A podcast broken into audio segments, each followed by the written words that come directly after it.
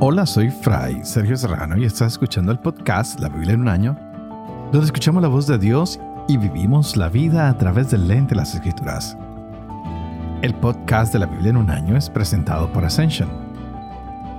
Usando la cronología de la Biblia, The Great Adventure, leeremos desde Génesis hasta Apocalipsis, descubriendo cómo se desarrolla la historia de salvación y cómo encajamos en esa historia hoy. Seguimos con el periodo del exilio, con la diferencia que hoy tendremos dos libros nuevos. Empezaremos el libro de Isaías, el de Tobías y continuaremos con los proverbios. Y claro, este es un tema bastante denso que estaremos cubriendo estos días. Y el libro de Isaías, pues, nos muestra a un profeta que todavía está en la tierra de Jerusalén antes de que el pueblo sea exiliado. Hay dos maneras de mirar este libro. Lo veremos del capítulo 1 al 39 y después del 39 en adelante, lo que se llama el exilio del pueblo en Babilonia, ya del, del 40 en adelante.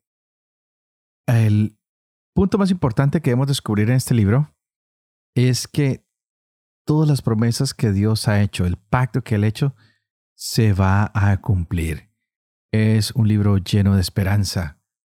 Ahorita vamos a ver el capítulo 1 y 2, donde se nos habla lo que es el juicio para Jerusalén, pero también a la vez es un mensaje de esperanza y se le habla a los líderes. Le dice, miren, ustedes han sido rebeldes, son idólatras, son injustos, así que va a venir un fuego purificador sobre todo esto que ha venido contaminando.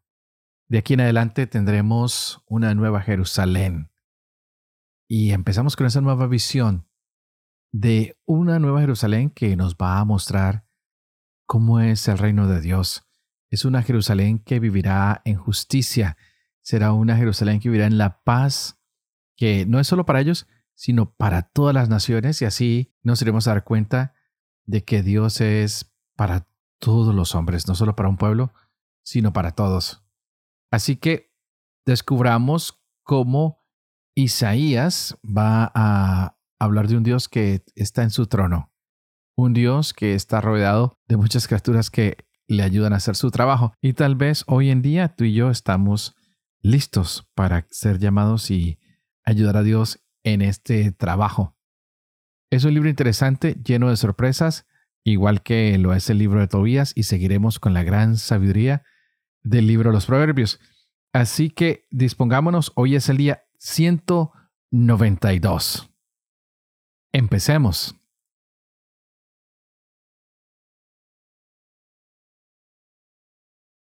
Isaías capítulo 1 Visión que tuvo Isaías, hijo de Amós, tocante a Judá y Jerusalén, en tiempo de Osías, Jotán, Ahaz y Ezequías, reyes de Judá. Oigan cielos, escucha tierra, que habla Yahvé. Hijos crié y saqué adelante, y ellos se rebelaron contra mí. Conoce el buey a su dueño, y el burro el pesebre de su amo pero Israel no conoce mi pueblo, no discierne. Ay, gente pecadora, pueblo tarado de culpa, semilla de malvados, hijos de perdición. Han dejado a Yahvé, han despreciado al santo Israel, se han vuelto de espaldas. ¿Dónde golpearlos ya si ustedes siguen contumaces? La cabeza toda está enferma, toda entraña doliente. De la planta del pie a la cabeza no hay en él cosa sana. Golpes, magulladuras, heridas frescas, ni cerradas ni vendadas, ni ablandadas con aceite. Su tierra es desolación, sus ciudades hogueras de fuego. Su suelo delante de ustedes extranjeros se lo comen y es una desolación como devastación de extranjeros. Ha quedado la hija de Sión como cobertizo en viña, como albergue en pepinar, como ciudad sitiada. De no habernos dejado Yahvé Sebaot, un residuo minúsculo como Sodoma seríamos. A Gomorra nos pareceríamos. Oigan una palabra Yahvé, regidores de Sodoma. Escuchen una instrucción de nuestro Dios, pueblo de Gomorra. A mí qué tanto sacrificio de ustedes, dice Yahvé. Harto estoy de holocaustos de carneros, de cebo de cebones, y sangre de novillos y machos cabríos no me agrada cuando vienen a presentarse ante mí.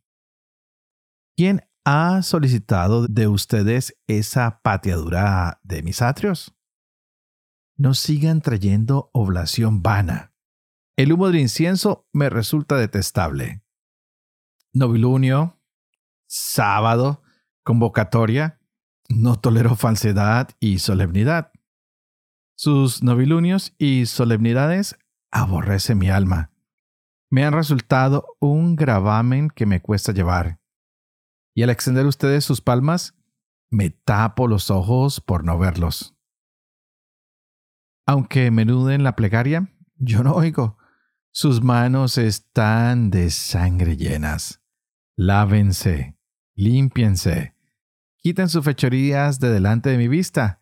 Desistan de hacer el mal, aprendan a hacer el bien, busquen lo justo, den sus derechos al oprimido, hagan justicia al huérfano, aboguen por la viuda, vengan pues y disputemos, dice Yahvé. Así fueran sus pecados como la grana, cual la nieve blanquearán. Y así fueran rojos como el carmesí, cual la lana quedarán. Si ustedes aceptan obedecer, lo bueno de la tierra comerán. Pero si rehusando se oponen, por la espada serán devorados, que ha hablado la boca de Yahvé. Como se ha hecho adulta la villa leal, Sión llena estaba de equidad, justicia se albergaba en ella, pero ahora asesinos. Tu plata se ha hecho escoria, tu bebida se ha aguado. Tus jefes revoltosos y aliados con bandidos. Cada cual ama el soborno y va tras los regalos. Al huérfano no hacen justicia, y el pleito de la viuda no llega hasta ellos. Por eso, oráculo del Señor Yahvé Sebaot, el fuerte Israel. ¡Ay! Voy a desquitarme de mis contrarios Voy a vengarme de mis enemigos. Voy a volver mi mano contra ti y purificaré al crisol tu escoria hasta quitar toda tu ganga. Voy a volver a tus jueces como eran al principio y a tus consejeros como antaño. Tras lo cual se te llamará ciudad de justicia, villa leal. Sión por la equidad será rescatada, y sus cautivos por la justicia. Padecerán quebranto rebeldes y pecadores a una, y los desertores de Yahvé se acabarán. Sí, ustedes se avergonzarán de las encinas que anhelaban, y se afrentarán de los jardines que preferían, porque serán como encina que se le cae la hoja, y como jardín que a falta de agua está. El hombre fuerte se volverá estopa y su trabajo chispa. Arderán ambos a una y no habrá quien apague. Lo que vio Isaías, hijo de Amós, tocante Judá y Jerusalén, sucederá en días futuros que el monte de la casa de Yahvé será asentado en la cima de los montes, y se alzará por encima de las colinas. Confluirán a él todas las naciones, y acudirán pueblos numerosos. Dirán, vengan, subamos al monte de Yahvé, a la casa del Dios de Jacob, para que Él nos enseñe sus caminos, y nosotros sigamos sus senderos. Pues de Sión saldrá la ley, y de Jerusalén la palabra de Yahvé. Juzgará entre las gentes, será árbitro de pueblos numerosos. Forjarán de sus espadas asadones y de sus lanzas podaderas. No levantará espada nación contra nación, ni se ejercitarán más en la guerra. Casa de Jacob, andando y vayamos, caminemos a la luz de Yahvé. Has desechado a tu pueblo, la casa de Jacob, porque estaban llenos de adivinos y evocadores como los filisteos, y con extraños chocan la mano. Se llenó su tierra de plata y oro, y no tienen límite sus tesoros. Se llenó su tierra de caballos y no tienen límite sus carros. Se llenó su tierra de ídolos, ante la obra de sus manos se inclinan. Ante lo que hicieron sus dedos. Se humilla el hombre y se abaja el varón. Pero no los perdones. Entra en la peña, húndete en el polvo, lejos de la presencia pavorosa Yahvé y del esplendor de su majestad, cuando Él se alce para hacer temblar la tierra. Los ojos altivos del hombre serán abajados. Se humillará la altanería humana y será exaltado Yahvé solo en aquel día pues será aquel día de Yahvé Sebaot para toda depresión, que será enaltecida, y para todo lo levantado, que será rebajado, contra todos los cedros del Líbano altos y elevados, contra todas las encinas de Basán, contra todos los montes altos, contra todos los cerros elevados, contra toda torre prominente, contra todo muro inaccesible, contra todas las naves de Tarsis, contra todos los barcos cargados de tesoros. Se humillará la altivez del hombre y se abajará la altanería humana. Será exaltado Yahvé solo en aquel día y los ídolos completamente abatidos. Entrarán en las grietas de las peñas y en las hendiduras de la tierra, lejos de la presencia pavorosa de Yahvé y del esplendor de su majestad, cuando Él se alce para hacer temblar la tierra. Aquel día arrojará el hombre a los musgaños y a los topos, los ídolos de plata y los ídolos de oro que él se hizo para postrarse ante ellos, y se meterá en los agujeros de las peñas y en las hendiduras de las piedras, lejos de la presencia pavorosa de Yahvé y del esplendor de su majestad, cuando Él se alce para hacer temblar la tierra. Desentiéndanse del hombre en cuya nariz solo hay aliento, porque ¿qué vale Él? Tobías capítulo 1 Historia de Tobit, hijo de Tobiel, hijo de Anaiel, hijo de Aduel, hijo de Gabadel, del linaje de Asiel, de la tribu de Neftalí, que en tiempo de Salmanasar, rey de Asiria, fue deportado de Tibe, que queda al sur de Cades de Neftalí, en la Galilea superior por encima de Hazor, detrás del camino del oeste y al norte de Cefat. Yo, Tobit, he andado por caminos de verdad y en justicia todos los días de mi vida, y he repartido muchas limosnas entre mis hermanos y compatriotas, deportados conmigo a Nínive, al país de los asirios. Siendo yo joven todavía, y estando en mi país en la tierra de Israel, toda la tribu de mi padre Neftalí se apartó de la casa de David y de Jerusalén, la ciudad elegida entre todas las tribus de Israel para ofrecer allí sacrificios y en la que había sido edificado y consagrado para todas las generaciones venideras el templo de la morada del Altísimo. Todos mis hermanos y la casa de mi padre Neftalí ofrecían sacrificios al becerro que Jeroboam rey de Israel, había hecho en Dan en los montes de Galilea.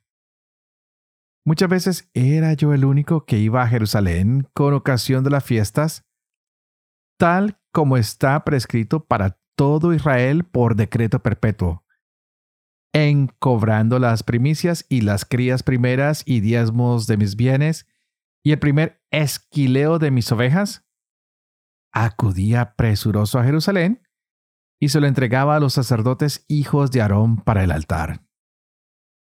Daba a los levitas que hacían el servicio en Jerusalén el diezmo del vino, del grano, del olivo, de los granados, de los higos y demás frutales.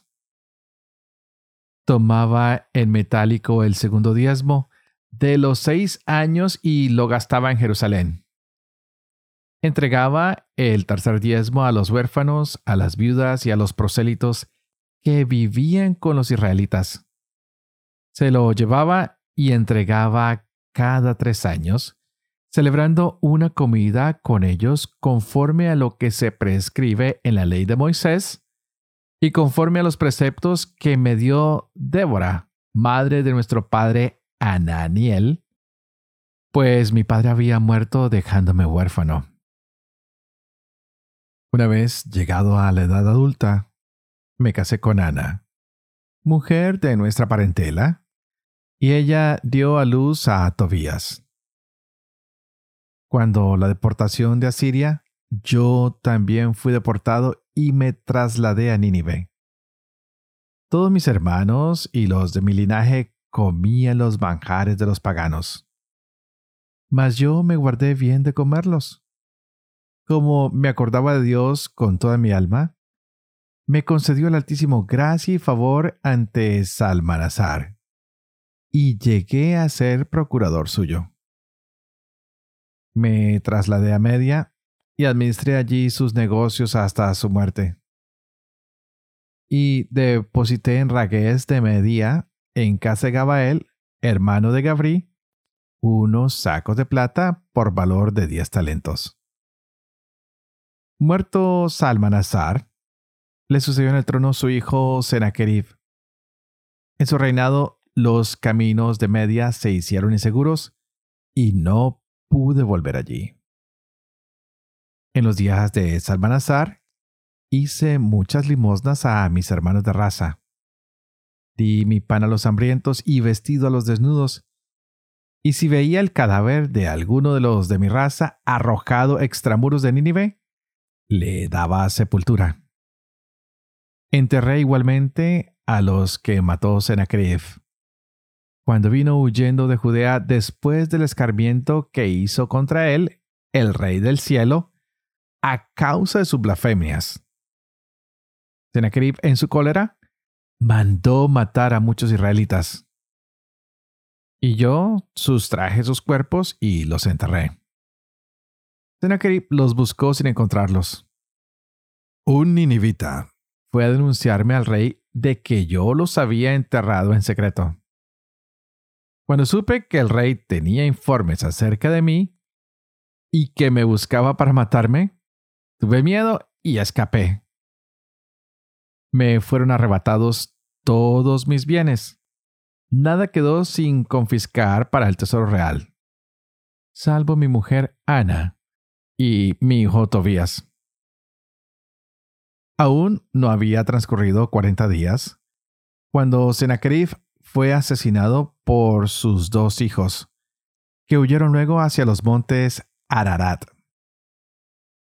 Le sucedió su hijo Azaradón.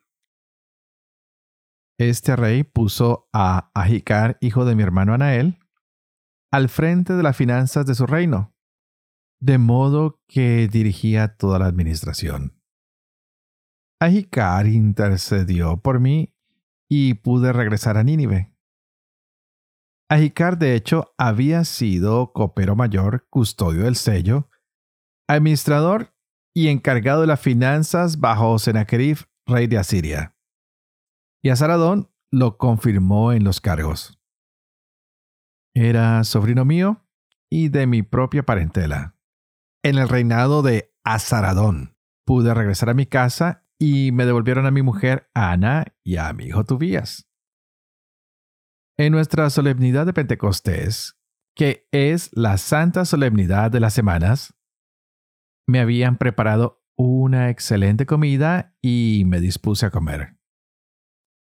Cuando me presentaron la mesa con numerosos manjares, dije a mi hijo Tobías, Hijo, ve a buscar entre nuestros hermanos deportados en Nínive a algún indigente que se acuerde del Señor y tráelo para que coma con nosotros. Te esperaré hasta que vuelvas, hijo mío. Se fue, pues, Tobías a buscar a alguno de nuestros hermanos pobres, y cuando regresó me dijo, Padre. Le respondí, ¿Qué hay, hijo?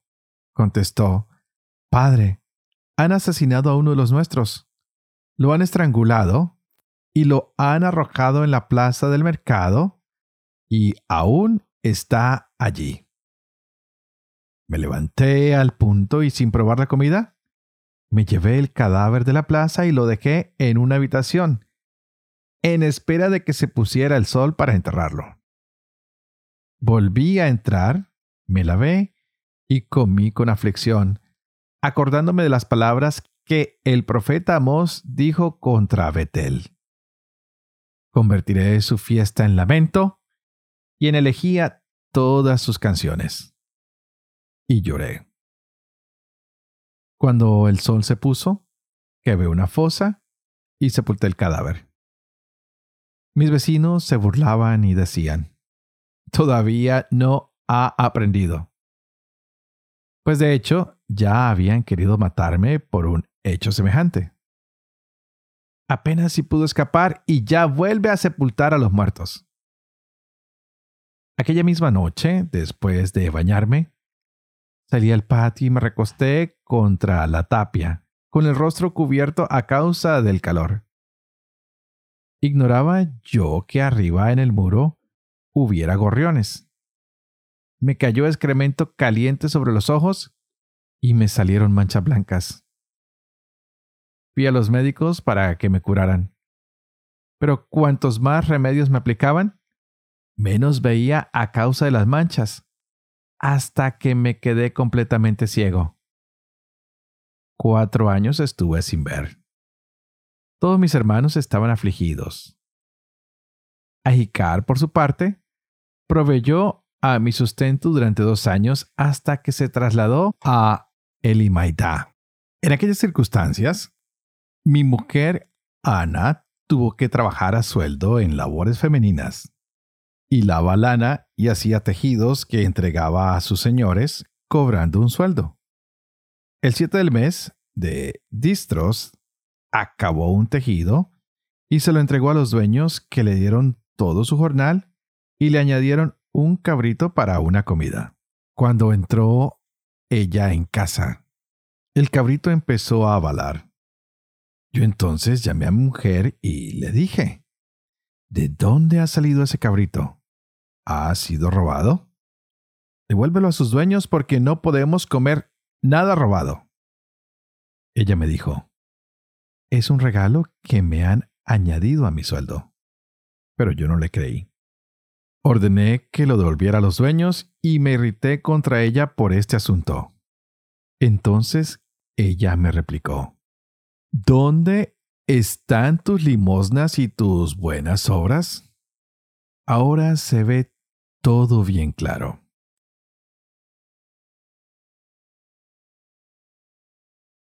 Proverbios capítulo 9, versos 7 al 12. Quien corrige al cínico, recibe insultos. Quien reprende al malvado, desprecio. No reprendas al cínico que te odiará Reprende al sabio y te amará. Dale al sabio y será más sabio. Enseña al justo y aumentará su saber. El comienzo de la sabiduría es el temor de Yahvé. Conocer al santo es inteligencia. Por mí vivirás muchos días y se te añadirán años de vida. Si eres sabio, lo serás para tu provecho. Si eres cínico, tú solo lo pagarás.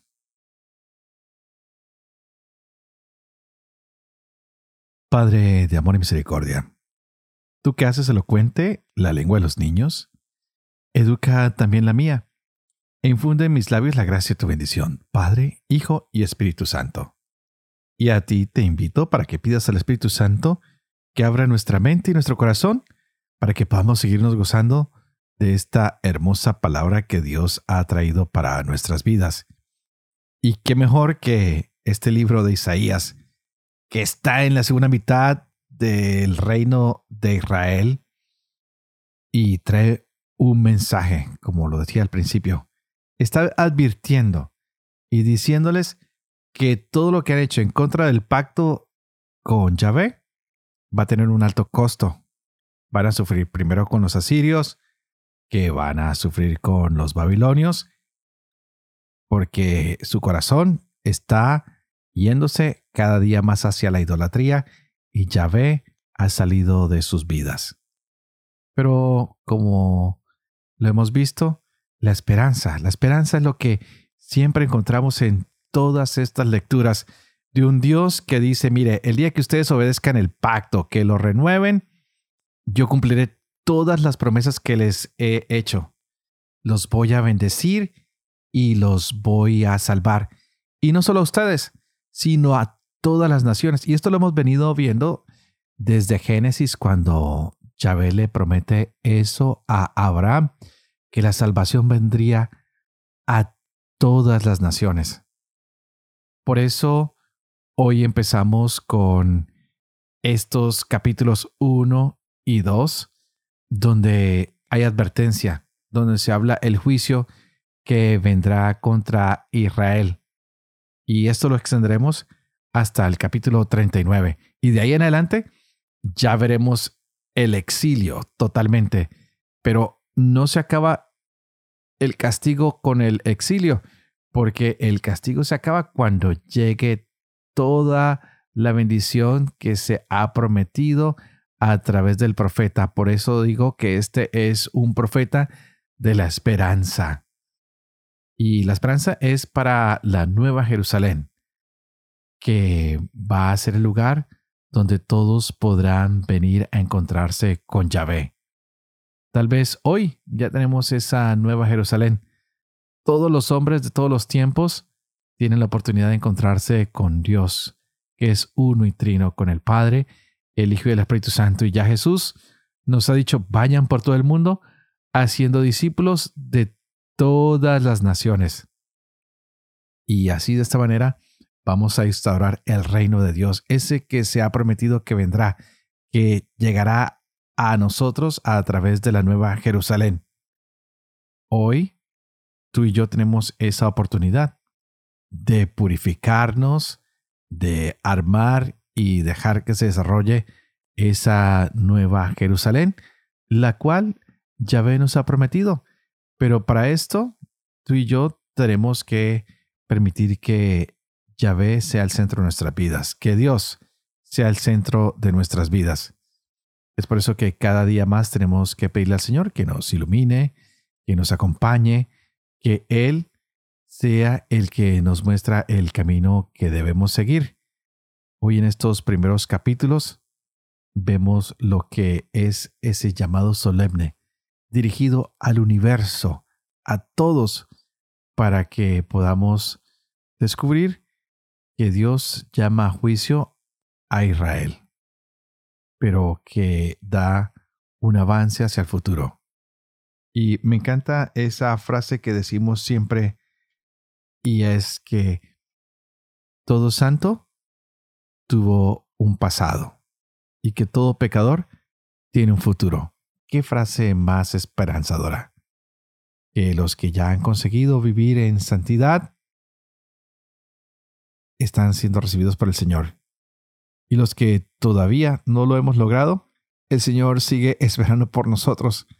Así que como siempre, antes de terminar, pidamos por la santidad de los unos por los otros. Y les pido que por favor oren por mí. Para que yo pueda llevar adelante este proyecto de la Biblia en un año. Para que pueda vivir con fe lo que leo, lo que comparto, para que pueda enseñar siempre la verdad. Y sobre todo, para que yo también pueda cumplir lo que he enseñado. Y que la bendición de Dios Toporoso, que es Padre, Hijo y Espíritu Santo, descienda sobre cada uno de ustedes y los acompañe siempre. Que Dios los bendiga.